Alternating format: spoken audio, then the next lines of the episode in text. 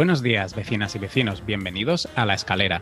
Al aparato Antonio Sánchez, desarrollador de grandes proyectos web, y yo, Enrique Cortiñas, consultor para ONGs. Hoy os queremos hablar sobre cómo validar ideas de negocios y aprovecharemos la sesión que hice en Sin Oficina para daros algunas claves sobre crowdfunding, ventajas e inconvenientes y cómo podéis empezar a gestionar vuestras, vuestras propias campañas. Pero antes de, de nada, os presento aquí a Antonio Sánchez. ¿Cómo estás, Antonio? ¿Cómo ha ido la semana? Hola, buenas tardes, Quique. La semana bien, a tope como siempre, pero hemos traído un pequeño resumen para no jovear a la gente. Sí, vamos a... Los últimos programas ya estamos consiguiendo ajustarlos en tiempo. Ahorita, 45 minutos. Ya no se nos han quejado de, del tiempo, o sea que pasamos rápido la, la semana. Bueno, tenemos bastantes puntos, ¿eh? Uh -huh. Pero ajustamos los, los tiempos. ¿Quieres empezar tú, Antonio? Venga, eh, vale. Pues eh, esta semana, para mí las semanas normalmente empiezan el domingo, si estoy en casa, y esta semana tenía muchísimas micro tareas eh, pendientes de esto de ir haciendo pequeñas cositas para muchos, de muchos sectores diferentes y intenté quitármelas al principio de la semana para que no se me fueran haciendo bola y entre domingo y lunes me las quité todas, pero el, el el lunes a las 6 de la tarde ya estaba saturado, que de hecho te escribí diciendo no puedo más. Sí, que estabas ahí como de a, a Deambulando. Sí, sí, sí. De hecho, salía, o sea, se me iba la mirada por la ventana, me tiraba empanado mirando por la ventana 10 minutos seguidos. Y solamente comentar que las pequeñas tareas estas que tienes que estar cambiando mucho de sector o de proyecto y tal, que a mí me cansan o me desgastan tanto como las tareas grandes o cuando te enfocas cuatro horas seguidas en el mismo proyecto, que al final, en mi, en mi experiencia, también me machacan mucho la cabeza. Sí, yo prefiero tareas grandes y poderle dedicar tiempo a una sola cosa más que muchas pequeñitas. Pero mentalmente, y ya no solo mentalmente, la, el nivel de productividad es, estar saltando y cambiando es complicado. Uh -huh. Si no tienes, si no estás bien descansado y tienes la cabeza en su sitio, pierdes mucho tiempo. Sí, y a... di, di, disculpa. No, no, iba a saltar de, de, tema. Ah, yo no solo iba a decir que yo intento hacerme bloques de trabajo. No es tanto como bloquear horas o así, sino decir, pues mira, para esta tarea necesito 40 minutos y me bloqueo ese tiempo en lo que me estoy centrado ahí e intentar no, no cambiar. Y y si puedo bloquear cuatro tareas de un mismo proyecto durante un mismo día, pues lo hago, lo hago así. Sí, bueno, a raíz de esto y tras la charla de GTD de Milcar en Cartagena, uh -huh. tenía pendiente redactar las, mis áreas de responsabilidad, que al final es como diferentes áreas o sectores donde tú tienes proyectos, ¿vale? Y luego ya dentro de los proyectos vas metiendo las tareas pues me hice un listado de, de, todas las áreas de responsabilidad que tengo y me salieron 13 diferentes, lo cual es una borrada, sobre todo si, si quieres tener vida o si quieres tener, yo qué sé. Y, y también a, a, en relación con lo que hemos comentado ahora mismo de, de cómo plantearte el día, si tuviera menos áreas de responsabilidad me podría hacer como una especie de time blocking en el que dedico medias jornadas a un área en particular y así claro. no tengo que estar bailando de, de, área en área. Pero claro, al tener 13, como bloqueo 13, sobre todo teniendo en cuenta que, que una sola área me ocupa toda la mañana de lunes a viernes. Sí, exacto, que ahí le tienes que dedicar mucho tiempo y que para el resto te quedan muchas menos horas. Claro, claro. Uh -huh. Pues no sé, dejar, dejar ir cosas o delegar, Antonio. No, de momento eh, tengo pendiente de cerrar, ir cerrando áreas y no coger ninguna nueva. Me parece o sea, una buena decisión. Poner foco. Al final todo necesita sí. un poco de foco. Como tengo algunas áreas que son, o sea, bueno, al final casi todas las áreas son temporales, es eso, es eh, centrarme en las que tengan el final más cerca e intentar cerrarlas cuanto antes. Uh -huh. Genial. Y venga, ¿qué más novedades tienes esta semana? Bueno, el, el, lead, creo que lo comentamos la semana pasada, que tenía un lead de una tienda online. Pues sí, que ya... venía, de, venía de hacía bastante tiempo. Sí, pues lo único que nos faltaba por cerrar era el precio, el presupuesto.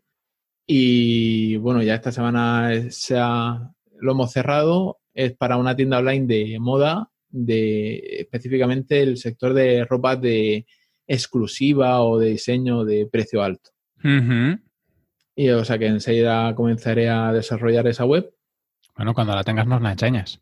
Sí, esta por supuesto. Incluso yo creo que en cuanto esté rodando, aunque no esté terminada, sí que podré, sí que podré enseñarla. Ajá, genial. Y luego la, hemos también creado la identidad corporativa, los logotipos, tipografía, colores para la nueva Architect, que de momento no puedo desvelar el nombre, pero, eh, o sea, ya lo tenemos hecho a falta de registrar la marca y el imagotipo, que queremos tenerlo registrado para empezar con buen, con buen pie todo. Podríamos hacer un programa un día de cómo registrar marcas, porque ya que estás con el tema, mm, que nos hagas ahí un poco ahí de explicar. O el día que nos expliques cómo ha sido el, proceso de creación de la marca y así, por lo menos dar algún apunte. A nosotros nos han dicho, no, Ana Trenza, ¿te acuerdas de Ana Trenza? sí, dijo, la de planificación y estrategia. Y fiscalidad. Sí. Nos dio un teléfono, nos dijo, esta tía lo hace todo. Y eso, y eso es lo que haré. Vale. bueno, si tiene algún blog o así, podemos mirar un poco cuáles son los pasos y... Sí, porque la verdad es que hay cosas que no me apetece meterme, como el tema de la contabilidad o, presentar impuestos. Venga, genial. Bueno. Y por último, esta semana he hecho un taller de diseño web en un instituto de Murcia, que, bueno, yo encantadísimo, los zagales también muy contentos con, el, con la charla porque, eh, o sea, como teníamos dos horas y media, al principio fue un poquito de charla motivacional y luego ya eh, ponernos manos a la obra a hacer una web con WordPress que la idea era tenerla terminada en menos de dos horas. Pero ¿Cómo que fue? ¿Cómo fue la cosa? Fue un maldito desastre. la tecnología, ¿no? Sí, porque yo no sé por qué confiaba en que Demos WP iba a estar a la altura para. Al final creo que éramos menos de 20, o sea, que éramos muy poquitos. El internet iba bien, pero que va. Nada más lanzar todo el mundo a crear la, web a la vez. Eh, gente, oye, que no me funciona, le salían cosas raras, a otros se le iba un JSON. Sea, un desastre. Y así, o sea que después de dos horas lo único que pudieron hacer era instalar el tema, instalar dos plugins y ya está. Y ya se acabó. Después de dos horas. Imagínate la frustración de, los críos. ¿Y tú? ¿Y tuya? Y mía.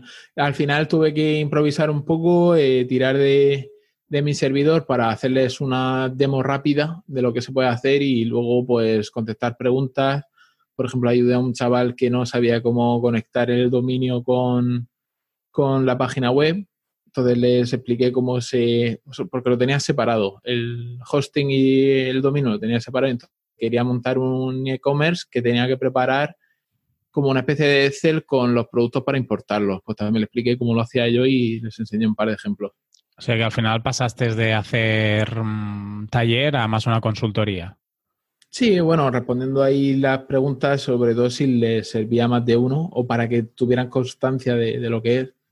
También les enseñé Analytics porque me preguntaron, oye, ¿cómo podemos saber de dónde vienen las visitas y tal? Digo, pues lo podéis hacer con, tenéis o por un lado Jetpack, si utilizáis WordPress tenéis Jetpack, que también te muestra información, o los hosting que también tienen información de los usuarios que entran, o podéis iros a la solución más extendida que es Google Analytics.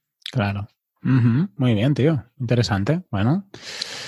Eh, para otro día a lo mejor te ya puedes pensar en tener una opción alternativa o así preparada. la, próxima vez va a ser un multinetwork, lo tengo claro. Montar un multinetwork con, con todos los blogs ya listos para que ellos entren a toquetear y todos los plugins y las cosas instaladas.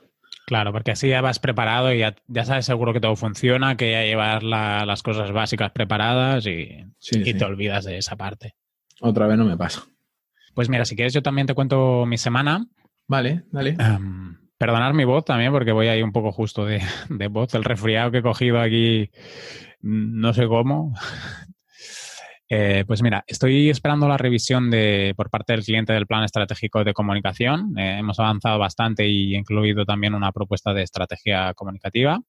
Del resto de proyectos, más o menos no, tengo muchas novedades. Me han confirmado que moderaré aquella mesa redonda que os comenté sobre crowdfunding. Y el título de la, de la charla es cómo conseguir financiación para tu proyecto. A través de, Sí, sí, muy relacionado con crowdfunding, pero del ámbito social, de la economía social. Y todavía no tienen la, web lista, tú has visto la versión que está, bueno, que todavía les faltan cosas, pero cuando esté ya, ya pondremos la, el enlace. Luego, esta semana también me han hecho una entrevista en sharshanet.org, que es un portal especializado para, para ONGs, sobre cómo hacer captación de fondos, cómo, cómo las ONGs pueden intentar diversificar su financiamiento. El, el, lunes, eh, Ivonne, bueno, ahora estamos grabando en sábado, emitimos el, el martes, pues el lunes Ivonne eh, me, me, entrevista en su canal de YouTube que es que creo que él lo llama las entrevistas de, de Ivonne, ¿no? O algo. Sí, sí, O, de la trinchera. Sí, trinchera WordPress, no sé. sé que me entrevista y os pongo ahí el, enlace al, al, post de, de Ivonne. Y esta semana básicamente me, he quedado haciendo mucho trabajo de captación de clientes. Hemos estado haciendo la propuesta que a un cliente desde más impacto. He tirado muchas cañas a organizaciones, empresas, desde correos electrónicos, a través de, de Twitter, de redes sociales y así. Y también he estado trabajando en la, en mi web, revisando, todavía he estado revisando textos, he cambiado la fotografía de, de la web y, esta semana intentaré meter las traducciones al, catalán y al inglés. También te han hecho una sesión de fotos, ¿no? Sí, eh, hay algunas. He, decidido poner esa porque creo que es así como natural y tal. Ah, yo creo que ha quedado chula. Sí, está muy chula. Sí. Y bueno, si alguien quiere entrar a la web a verla, pues ahí tienen, en, las notas del programa, ahí pues, podéis hacer el, el link. ¿Quieres comentar? La has puesto en Enrique Cortinas con NH, ¿no? Sí, exacto. Ah, vale. Sí, sí, sí. Sí, aquí en, creo que en nuestra web no hace falta tener una foto mía. ¿Quieres, comentar qué ha dicho la comunidad, Antonio? Pues esta semana la comunidad eh, se ha comentado la importancia de saber vender y darse tiempo para ello. Sí, ha, surgido la, conversación a, partir del, de la consultoría que le hicimos a José Ángel Flores, donde en algún momento remarcamos la necesidad de, que él fuera a captar, de que explicara bien mm, cuáles eran sus puntos positivos a nivel de negocio, y a partir de esa conversación, mm, no sé si fue Javier o David Vaquero, ah, que comentaron, Javier creo que fue, ¿no? que vino a hacer una frase de un, un, empresario, un autónomo tiene que estar un 80% del tiempo vendiéndose y un 20% trabajando, algo así. sí, sí, algo así. Y sí, es, es verdad. Creo que es, es, interesante también ver el enfoque que cada uno le, le da a, las ventas y, a cómo darse a conocer. Pues si quieres, eh, vamos al valor al grano. Vale. Eh, como, como os hemos dicho antes, ah, yo aquí hoy lo que os he preparado es un resumen de la sesión que hice en Sin Oficina, que os pondremos el link por si alguien se quiere dar de alta y ver la, la sesión. Básicamente haremos una cosa muy por encima, no entraremos mucho. También en la sesión, las sesiones en Sin Oficina, para los que no seáis miembros de la, de la comunidad, pues duran entre 45 minutos. No sé si hay algunas que llegan a la hora. Y entonces al final también es como dar una visión o aportar un, un poco como las meetups, ¿no? Que te dan un, un punto para, para trabajar sobre, sobre un concepto y a partir de ahí, pues cada uno que profundice. Pues aquí haremos un poco lo, lo mismo identificar un poco qué ventajas e inconvenientes puede tener hacer una campaña de crowdfunding y, aquí lo, relacionamos con no solo hacer una campaña de crowdfunding, sino utilizarlo como, vía para, validar una idea de negocio, que es una de las, de las grandes ventajas que tenemos si utilizamos el crowdfunding como, como herramienta o como estrategia. Para para quien no sepa qué es crowdfunding, básicamente nos referimos a, la financiación o microfinanciación, pero yo me gusta más la traducción literal ¿no? de muchos financiando una, cosa, que sería financiación colectiva. es, al final es que unas cuantas personas o un grupo, y a ser posible muchos, muchos, muchos, muchos, ah, deciden darle dinero a alguien para lanzar una idea, un proyecto, eh, apoyar una causa de una organización sin ánimo de lucro, apoyar a personas, que también hay campañas que se dirigen más a, personas en concreto, y, todas estas personas se ponen de acuerdo en, hacer esas, esas aportaciones. Tenemos cuatro grandes grupos de, crowdfunding. Podemos encontrar diferentes aproximaciones, pero bueno, básicamente son donaciones, que sería, por ejemplo, lo que yo más hago, recompensas, que también es una cosa que trabajo bastante con las, con las ONGs. Recompensa sería, eh, pues yo hago una aportación y a cambio recibo alguna cosa. Si fuera de donaciones, pues no hay la aportación, pero sí que hay alguna acción que, ayuda o que contribuye a un proyecto de una ONG. Hoy hablaremos del de recompensas, porque es el que encaja más con la, con la validación de ideas de negocio. Hay también el de, el de inversión, que podría servir también como idea para validar un negocio, pero como no es un tipo de campañas que yo conozca y ni haya hecho, pues tampoco no tengo experiencia, no la puedo comentar. Y después también hay otros de, préstamos, que tampoco no los controlo y por eso no... Ni los... Mm, ¿Sabrías decirnos de, o sea, porque yo no conocía estos dos últimos que has dicho, el de préstamos y el de inversión, sería parecido a cuando inviertes en una empresa, pero en, micro. Exacto, sería como tener microinversores. Eh, cuando tú estás haciendo la campaña, defines el porcentaje que se va a llevar cada persona por parte de la empresa, cuál va a ser el rendimiento. la, gran diferencia entre, por ejemplo, el de préstamos y, y el de inversión es que el de préstamos la persona no puede llegar a definir o decidir cosas y en el de inversión los, los participantes o los, los, mecenas, digamos, así que tienen poder de decisión porque al final son como si fueran inversores. Aunque tengan una pequeña parte, pues esa pequeña parte eh, tienen una parte que tienen que poder decidir. O sea, tienen poder de decisión. En el, en el de préstamos, por ejemplo, ahora está bastante de moda el, el, el, prestar dinero a, otras personas como fórmula de, en vez de tú ir a pedirle dinero al banco, te puedes montar una, campaña de crowdfunding y a lo mejor tú y yo, Antonio, vemos que es interesante ese proyecto y decidimos que le prestamos dinero. Eh, ahí en la campaña veríamos qué retorno vamos a tener por tanto importe, etcétera. Pero es cambiar un poco las reglas del juego y, no basarte en, agentes más tradicionales como podría ser un banco o un inversor típico, sino pues aproximarte más a ciudadanía y al final también es con menos capital consigues ofrecer propuestas a la gente interesantes. Tú a lo mejor tienes, no sé, 2.000, 3.000 euros, ah, pues en vez de ponerlos en el banco, pues puedes decidir que los quieres invertir en, no sé, en una fábrica de quesos que está cerca de tu pueblo porque están haciendo un crowdfunding. Y a lo mejor el retorno a la inversión es pequeño, pero bueno, sabes, conoces el proyecto, lo puedes personalizar. Te involucras también un poquito. Sí, también pasas a ser un poco promotor de, de esa iniciativa. Por eso, en, si tenemos que validar negocio, tanto recompensas como inversión, préstamos también podría, ¿eh? Creo que son buenas estrategias. Cada una tiene sus inconvenientes y sus, y, sus ventajas también, claro. si, nos centramos en el tema de recompensas, que muy resumidamente es, yo tengo, por ejemplo, en servicios es un poco más complicado, pero nos planteamos, tenemos una idea, queremos lanzar un producto, podría ser un bolso, un, juego de mesa, eh, alguna, mm, no sé, alguna funda para móviles, cualquier cosa que nos pueda interesar. Ah, nosotros definimos que queremos lanzar eso, no tenemos dinero para empezar ah, a crear ese proyecto, pues podemos pensar en el crowdfunding de recompensa como, como mecanismo para llegar a, desarrollar nuestro, nuestro producto.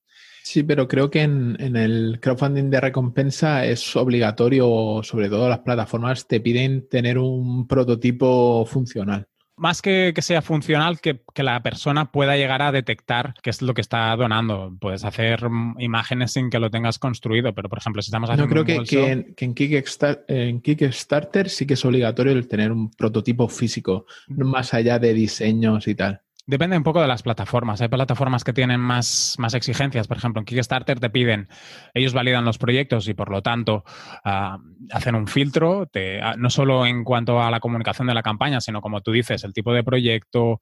Ah, también te piden eh, que sea un proyecto original, que no sea algo que ya se ha lanzado.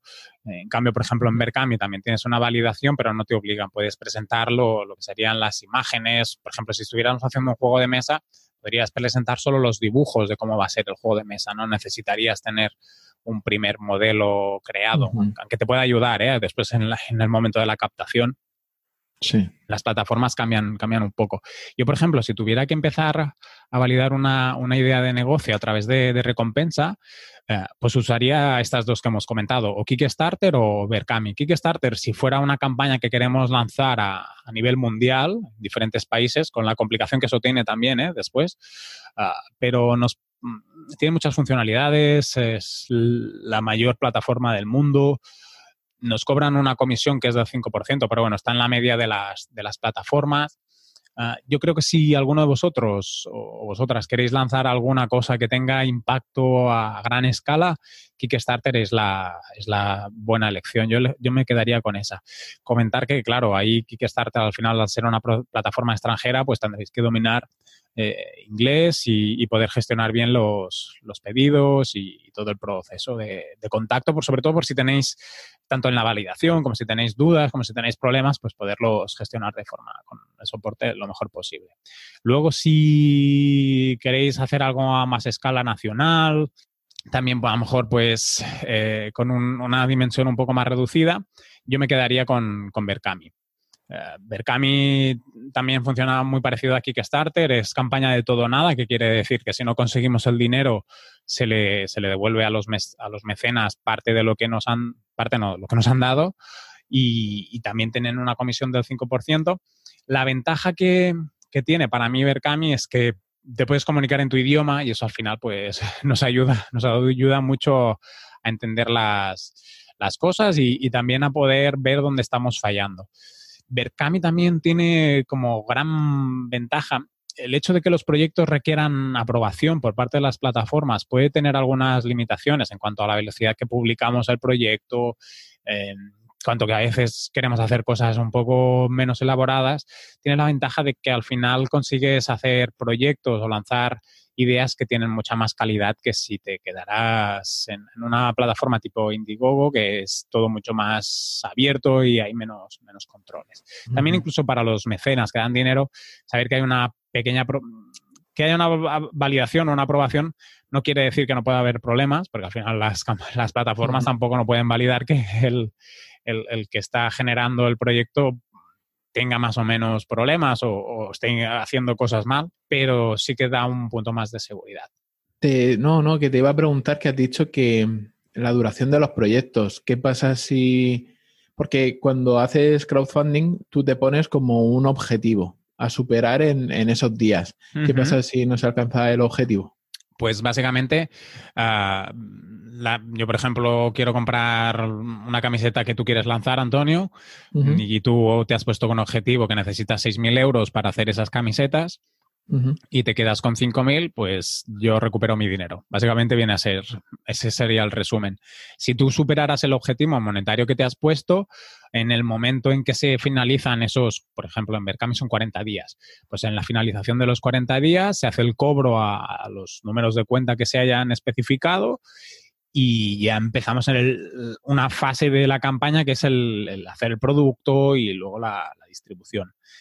Tener objetivos económicos y fechas límite es una forma también de captación al final, porque tenemos eh, límite temporal, tenemos claros los objetivos. Si las en algunas plataformas se pueden hacer campañas parciales donde puedes llegar a incluso, por ejemplo, hacer un, un objetivo básico y un objetivo óptimo, otras donde no hay, puedes llegar a hacer parciales.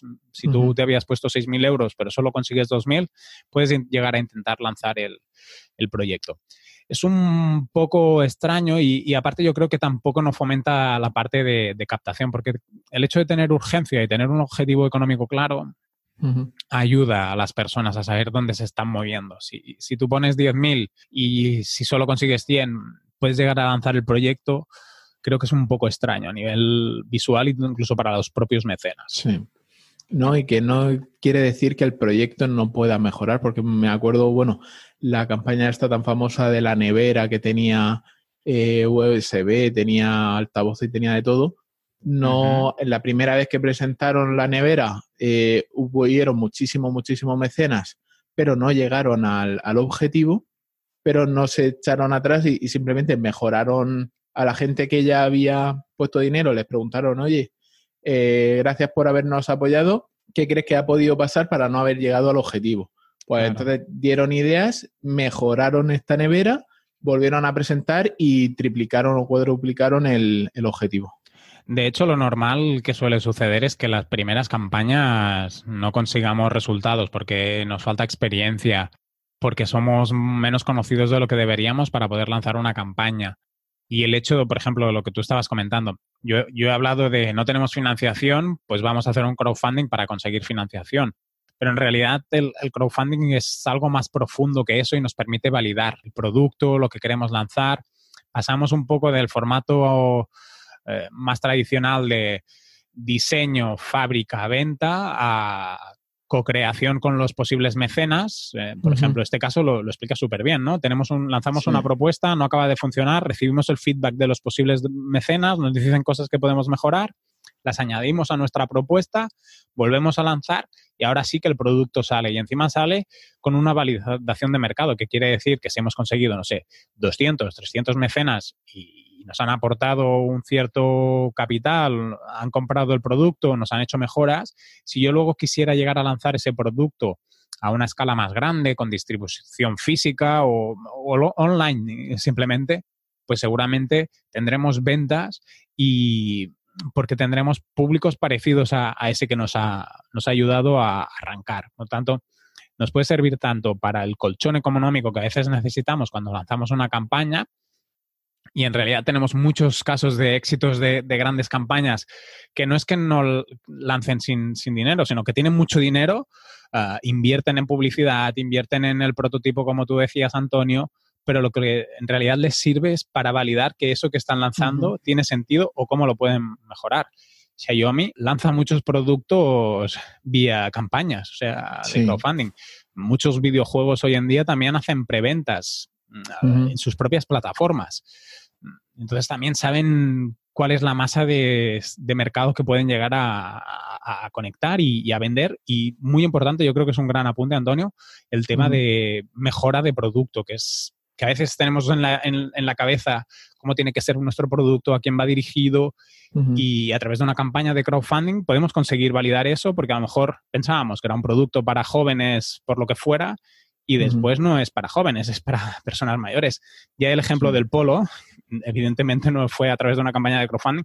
El Volkswagen, cuando estuvo haciendo sus estudios de, lanzamiento del polo y de mercado, eh, el polo estaba pensado, era un vehículo que ellos pensaban que lo venderían en un segmento de edad Ah, elevado.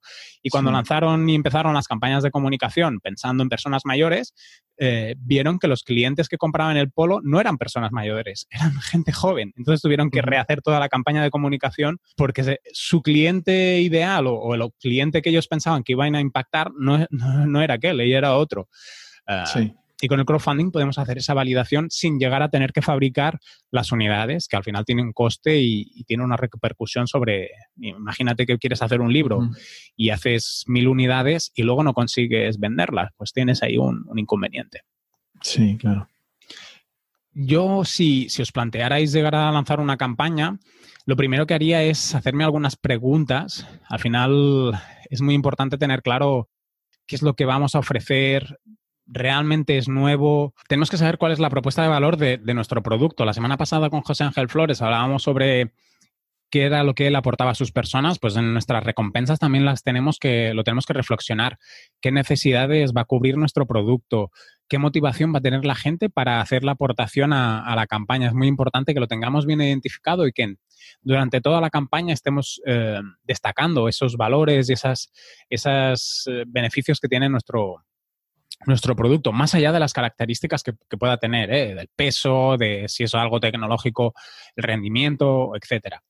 también tenemos cuando estamos planteando si podemos hacer una campaña es valorar si tenemos el tiempo que necesitamos, porque una campaña, si tenemos este límite temporal de 40 días o Kickstarter hasta 60 podríamos poner, eh, quiere decir que durante ese tiempo vas a tener que estar impactando mucho a tu, a tu comunidad, vas a tener que hacer mucho trabajo para intentar llegar a tus clientes porque si no lo haces, el tiempo, 40 días se va muy rápido y, y si no tienes tiempo porque ya estás eh, trabajando, ya ofreces servicios o ya ofreces otros productos, ya tienes la agenda muy completa, digamos, eh, va a ser muy difícil que tengas éxito o tienes que contratar a gente que te ayude y que te acompañe, porque si no, al final es inviable. Una campaña da mucho trabajo y necesita mucha planificación, necesita eh, mucho ah, aportarle mucha energía durante todos los 40 días. En momentos concretos hay que hacer un plus todavía de fuerza.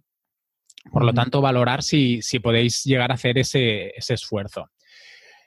También es muy importante antes de empezar una campaña es saber cuánto cuesta lo que pensamos hacer. Mm, si vamos a hacer mil libros o si vamos a hacer 100 juegos de mesa, ¿qué va a costar eso? ¿Cuánto tenemos que conseguir de, los mecenas? Luego pensar también en los envíos, que es una de la... En el, en el envío físico tiene muchos problemas, es complicado, tenemos que pensar en el coste de, esa parte. Y, después también valorar el, dinero que vamos a necesitar invertir para que la campaña funcione. Grandes campañas que muchas veces se, promocionan de, pues consiguen, no sé, un millón de, euros en una campaña o de dólares en una campaña de unas gafas de sol pues esas campañas normalmente tienen mucho dinero de inversión en publicidad, algunas van a coste cero o incluso pierden dinero porque el objetivo de la campaña a lo mejor no es tanto lanzar un producto, sino más conseguir eh, branding, reconocimiento de marca, difusión. Entonces, vigilar bien los costes, tanto de producción como de difusión, eh, para que luego no os cojáis los dedos, porque hay casos... Mm, de hecho, hace poquito en Sevilla de, ahora no recuerdo qué empresa tecnológica que hacía videojuegos, ah, pues que en el no sé qué año habían lanzado una campaña que tenía no sé cuántos mecenas y el juego pues llevaba como cuatro o cinco años sin producirse. Eh, a relación de esto, también me, he metido por gusto a, ver lo de la nevera que hemos comentado al principio. Sí. Y no se ha llegado a fabricar. Y la campaña es de 2014. Pues ya probablemente esa campaña nunca saldrá. no, no, es que lo han, lo han anunciado en diciembre, o sea, este pasado diciembre anunciaron de que no, iban a recibir las... ¿Y han devuelto el dinero o el ah, dinero solo, han podido devolver el 10% de lo que pusieron. Pues ahí hay un problema. Es uno de los inconvenientes que tiene el crowdfunding, que cuando las campañas son más ambiciosas o más difíciles de ejecutar, pues tienes más riesgo cuando estás haciendo ahí la, aportación. Es triste porque, claro, eso también perjudica a campañas de gente que a lo mejor lo, tiene muy controlado, que lo está planteando todo bien. Sí. Eh, por, por ejemplo, esta se hizo muy famosa porque fue en 2014 cuando hicieron la, la campaña y recaudaron 13.285.000 dólares. Claro, es que es espectacular. Esos importes son brutales. Puede ser que una campaña así sin nada de inversión llegue a salir. Lo que pasa que si estás haciendo una nevera, pues sí que necesitas tener una base inicial mínima. Necesitas conocer el, no sé, cómo fabricar neveras, qué impedimentos hay, cómo se hace la distribución, porque no es lo mismo distribuir una nevera que enviar un libro, es muy diferente. Sí y tienes que, tienes que trabajarlo. De hecho, es una de las cosas que también tenemos que preguntarnos. ¿Qué, quiénes somos y qué experiencia tenemos? Porque si yo, por ejemplo, me dedico a la consultoría de ONGs, pues a lo mejor difícilmente me puedo meter a hacer un crowdfunding de jerseys. Me lo invento, ¿eh? pero es más complicado. Y si lo hago, tengo que vigilar muy bien si tengo los partners que me acompañen, sobre todo cuando haya problemas, porque siempre va a haber algún problema que otro. Imagínate que yo subcontrato la producción a un tercero y el tercero no cumple fechas o desaparece. ¿Cómo gestionas mm. todas esas esos problemas? Y después, muy importante es ver qué comunidad tenemos y cómo hacemos para implicarlos. Porque lanzar una campaña de crowdfunding sin tener nada de comunidad, yo lo veo muy difícil, muy complicado. Se puede llegar a hacer, pero es complicado. Y también ver si nuestra comunidad puede llegar a implicarse en, en lo que estamos haciendo. Y como ejemplo hay aquella Instagramer que se hizo bastante famosa no hace mucho por el tema de tener creo que 3 o 4 millones de seguidores, lanzó una línea de ropa y no consiguió... Sí, sí la, chica esta, oh, no, me recuerdo el nombre. ¿Dulceida? No, era extranjera, una Instagram, pero puede ser que Dulceida le haya pasado lo mismo. Al final necesitaba 400 ventas, si no recuerdo mal, para poder iniciar lo que sería el, tiraje de, su línea de ropa y de 3 millones de seguidores no consiguió ni, ni estas 400 primeras ventas. A lo mejor serían todos robots. Mm, podría llegar a pasar o simplemente que tienes una comunidad que mm, las redes sociales tienen la ventaja de que pues haces networking, explicas bien lo que haces. Tienen el inconveniente que la implicación de la persona es un poco laxa y entonces puedes tener muchos seguidores, tener eh, una gran comunidad, pero que no tengan motivaciones económicas eh, hacia ti. Y entonces cambiar eso a veces es difícil, sobre todo si desde un buen inicio no lo has planteado. Y sí y en algunas redes tipo Instagram o así tienes que ver cómo las monetizas. A lo mejor es más fácil hacer anuncios de productos que vender producto. Sí. Entonces tenemos que ver esa parte cómo la trabajamos. Si entráramos en la parte de cómo hacer una campaña, mm, tenemos muy importante la, la parte de planificación, que concretéis cómo lo vais a comunicar, que tengáis claro cómo va a ser el material gráfico, textos, fotografías, pensar muy bien las, las recompensas. No hemos entrado mucho en ello, tampoco hoy no va a ser, no es un taller de, de crowdfunding, pero podemos tener diferentes recompensas según la aportación de cada persona, podemos marcar objetivos extras a partir de, tanta, de un cierto nivel de recaptación. Eso también nos, funciona como motivar a los mecenas que nos hagan más aportaciones, que diferenciamos muy bien lo que hablábamos antes, el presupuesto. Si recibimos tantas, eh, tantos mecenas de un tipo de recompensa y menos de otro, ver ese equilibrio, cómo, cómo se gestiona, porque a lo mejor tenemos alguna recompensa que es más cara y el porcentaje de beneficio por la recompensa es un poco más pequeño. Intentar analizar cómo puede llegar a pasar, qué va a pasar durante la campaña también para estar un poco preparados. Una vez ya tenéis bien pensado cómo va a ser la campaña, qué vais a lanzar, qué tipo de producto, habéis identificado lo del valor que decíamos, pues consejos básicos para, para ejecutar una campaña intentar salir con aportaciones rápidas, o sea, tener a, una parte de vuestra comunidad, amigos, a familiares, eh, dispuestos a hacer unas primeras aportaciones justo saliendo de campaña. Normalmente eso ayuda a, que se visualice que la campaña puede llegar a, tener éxito y si en las primeras 24 horas llegamos a conseguir pues, ¿El objetivo?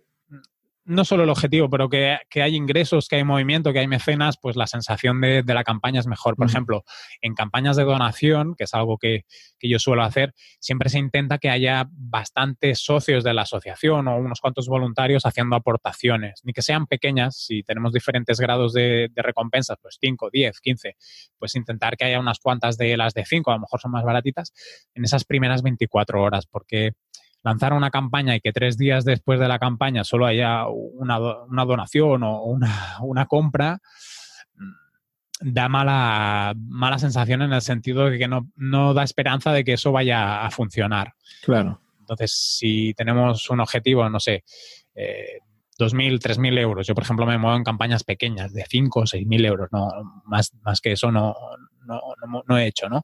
Pues ver que ya tienes 400, 500 euros, que son 10% los dos primeros días, pues ya da un sentimiento de, bueno, esto está creciendo, tal, va evolucionando. Sí que es muy importante que durante la primera semana lleguemos a, recaudar una parte importante del, del presupuesto objetivo y, se dan números del 30 al 40. Yo tampoco no, voy a definiros un, porcentaje, pero intentar que esa primera semana la cosa funcione bien, porque las campañas funcionan un poco como las, las ventas de eventos, las rebajas. Cuando se lanzan las rebajas, eh, hay un pico de ventas. Eh, normalmente la novedad, el, el efecto que has hecho a nivel de comunicación te ayuda nos encontramos después durante un tiempo, en los eventos se ve muy claro eso, lanzamos un evento, hay bastantes ventas ah, de entradas, luego hay un tiempo en que la cosa se estabiliza y está bastante estable y de golpe cuando quedan o pocas entradas o pocos días para que se cierre las ventas de entradas, ¡pum! Se vuelven a disparar. Sí, tenemos. Y, en muchas campañas, por ejemplo, en las, en las rebajas, en promociones, así funciona bastante. Tenemos un primer pico, una bajada más estable y luego un segundo pico, sobre todo en los finales.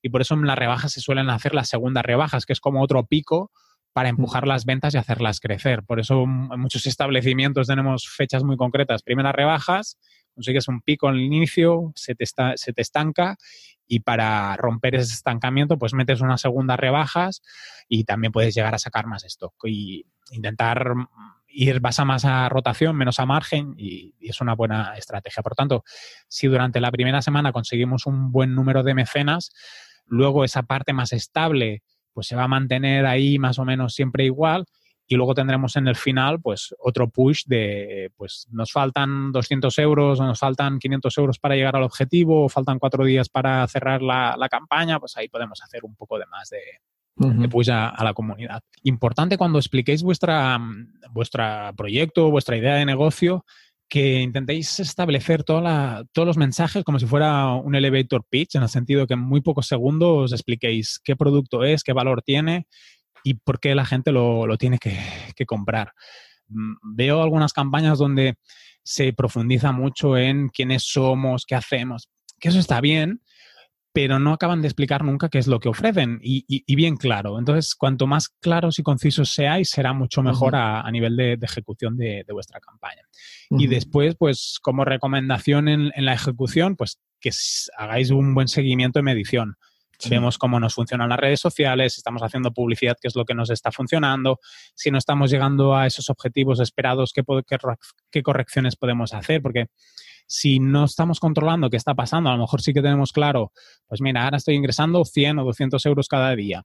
Ah, pero a lo mejor todos te están viniendo de un solo, solo, canal y puedes intentar potenciar alguno de los otros. O el canal principal lo puedes llegar a, maximizar. Pues si has conseguido una entrevista en un medio de comunicación, pues a lo mejor podemos buscar otro medio de comunicación que nos acabe de reforzar. ese seguimiento es importante también para hacer correcciones. y, luego, aquí yo lo, lo ligo mucho con la parte de las donaciones. Eh, si podéis, cada vez que alguien nos haga una, donación o una aportación a, vuestro, pues a la idea de negocio, pues que seáis agradecidos con un correo electrónico, con un mensaje en redes sociales, porque eso al final también eh, os ayudará a la difusión y os ayudará también a que las personas compartan el, proyecto. La, ventaja de, de, hacer un crowdfunding, aparte de lo que hemos ido comentando antes, eh, es que, ah, por ejemplo, si Antonio y yo decidimos hacer una aportación a un proyecto porque nos parece interesante su idea de negocio, lo que puede aportarnos, pues que es que a lo mejor nosotros después también vamos a hacer difusión y yo le voy a explicar a la gente de la escalera en el grupo que tenemos en Telegram, ostras, pues he comprado este producto ah, por crowdfunding, va a llegar tal día, está muy chulo, mirároslo. Eh, si conseguimos a través del agradecimiento y de pedirle a nuestros mecenas que nos acompañen en ese proceso, la campaña va a crecer y va a escalar muchísimo y, entonces seguramente llegaremos al objetivo y podremos hacer objetivos ampliados e iremos mucho más tranquilos, que eso es también muy, muy importante. Por lo tanto, si podéis trabajar esa parte con vuestros mecenas, colaboradores, la comunidad que tengáis, ah, llegaréis a hacer crecer el proyecto y, validar la idea de negocio, que es al final lo que, lo que buscamos. Lo has, comentado lo de los objetivos ampliados de, corrida, pero me gustaría que, me explicaras qué, son los objetivos ampliados. Pues mira, si tomáramos de ejemplo un juego de mesa, a lo mejor nuestro producto es, yo quiero validar, quiero hacer un juego de mesa de, pues no sé, de cuidar animales, ¿no? Un juego de mesa para que la familia todos juguemos y vemos cómo hay que cuidar los animales, pues el juego puede tener unas cartas, puede tener un tablero, puede tener unas fichas. Ah, el, producto o la idea de negocio que yo quiero validar es, ese juego puede tener sentido en el, en el mercado. Eh, establecemos una recompensa, pues no sé, ¿cuánto vale un Monopoly en la tienda? ¿30, 40 euros? Pues podemos establecer un precio más o menos aproximado, cuánto nos va a costar enviarlo, pensarlo, eh, qué fichas va a tener el juego, tal, tal, tal. Lanzamos la campaña y nuestro objetivo es, pues a lo mejor conseguir 7.000 euros para conseguir lanzar el juego de mesa. Pero en nuestra comunicación, esto también lo podemos hacer a, mitad de la, campaña, ¿eh? pero podemos hacerlo desde el inicio. Hemos, definimos que mira, si solo conseguimos 7.000 euros, os vamos a enviar el, juego base, pero hemos eh, pensado que puede haber un módulo extra que se puede vender separado de este juego principal, que es cómo cuidar a los animales en, en vacaciones.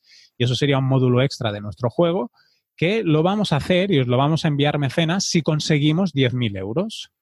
Tienes las mismas recompensas igual, solo que le, les decimos a nuestros posibles mecenas, si en vez de 7.000 recaudamos 10.000...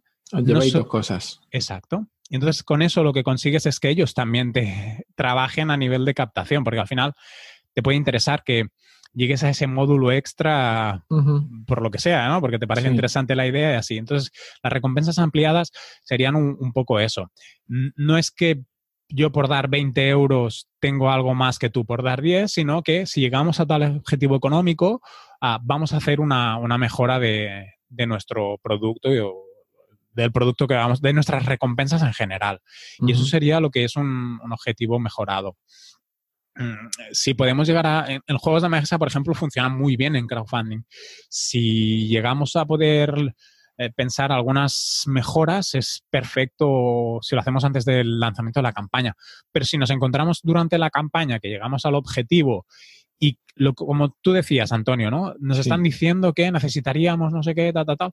A mitad de campaña, por ejemplo, Berkami nos, nos, nos, permite decir, ostras, pues tenemos muchos inputs de algo que puede ser un poco diferente, complementario, pues a mitad de campaña lo avisas y dices, mira, vamos a crear este objetivo ampliado, a partir de tanto dinero. O va a haber esta recompensa específica para aquellos que quieran hacer la quedada presencial del juego de mesa y hacer una partida de rol. Entonces, podemos llegar a modificar los, las recompensas y los objetivos durante la campaña o tenerlo un poco más trabajado al inicio para llegar a conseguirlos. Yo era un poco lo que os quería, lo que pensaba explicaros hoy.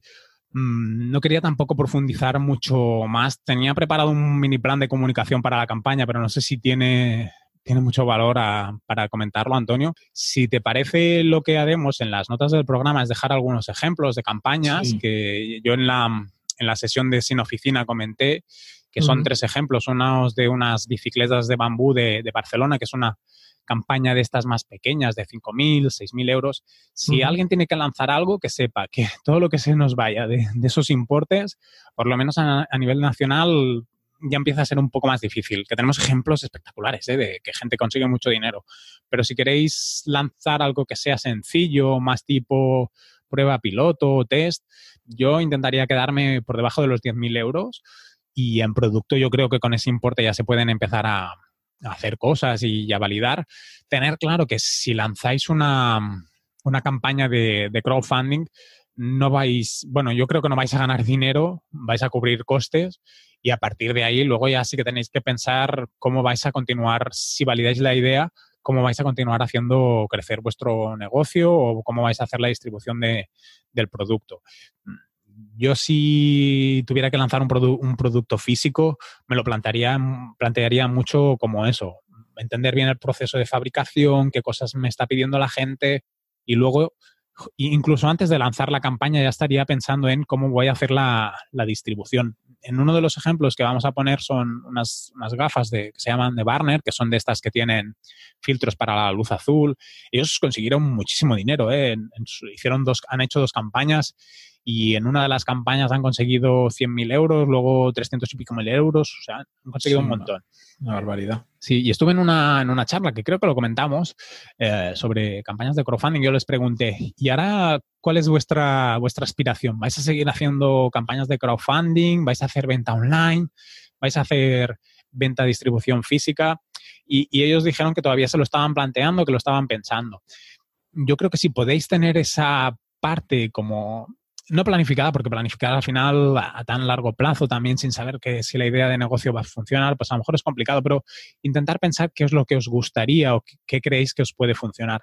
Porque yo para, para mí, si ya tienes un producto que está validado, que está saliendo, pues la mejor forma de escalarlo, si yo fuera ellos, en este caso, pues a lo mejor me iría a hacer distribución en, retail y tener...